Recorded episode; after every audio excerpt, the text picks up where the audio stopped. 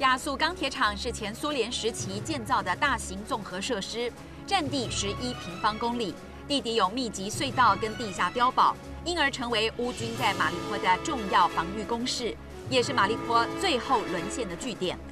马利坡的战略地位重要，它是克里米亚跟顿巴斯地区之间的陆上桥梁。乌克兰将士据守马利坡亚速钢铁厂八十多天，大大拖延俄罗斯的入侵。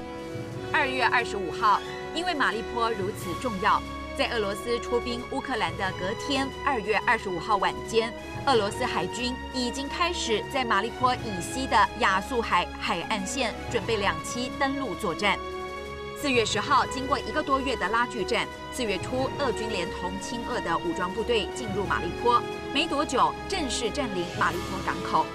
四月十三号，乌军第三十六旅与亚速营突破俄军的包围，并且在亚速钢铁厂会师，同时宣誓将以这个地点为坚守据点。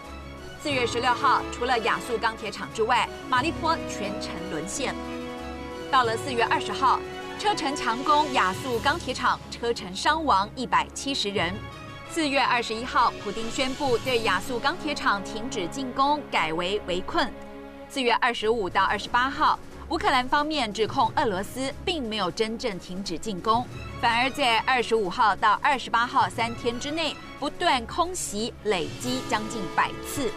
五月三号到九号，在联合国协助下，一百零一位平民撤离亚速钢铁厂，最后一批平民大约四十人，九号从亚速钢铁厂平安撤出。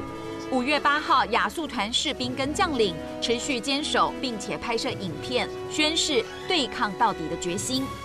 五月十号，根据乌克兰的说法，到了十号为止，还有大约一千名士兵驻守在钢铁厂内。五月十六号，乌俄双方达成协议，超过两百六十名乌军从亚速钢铁厂撤出，其中五十三人重伤，乌军都送到俄罗斯控制区。伤患接受治疗，而这些乌军将透过战俘交换计划返回乌克兰。坚守了八十多天，乌克兰国防部勉励亚速钢铁厂的乌军，说他们完成指挥部所下达的所有任务，表现出色，是这个时代的英雄。而这批守军持续奋战，牵制住俄罗斯大约两万名士兵留守在这个城市周围。并且成功阻碍俄军快速攻占东南方濒临亚速海的扎波罗热。以上就是环宇新闻点。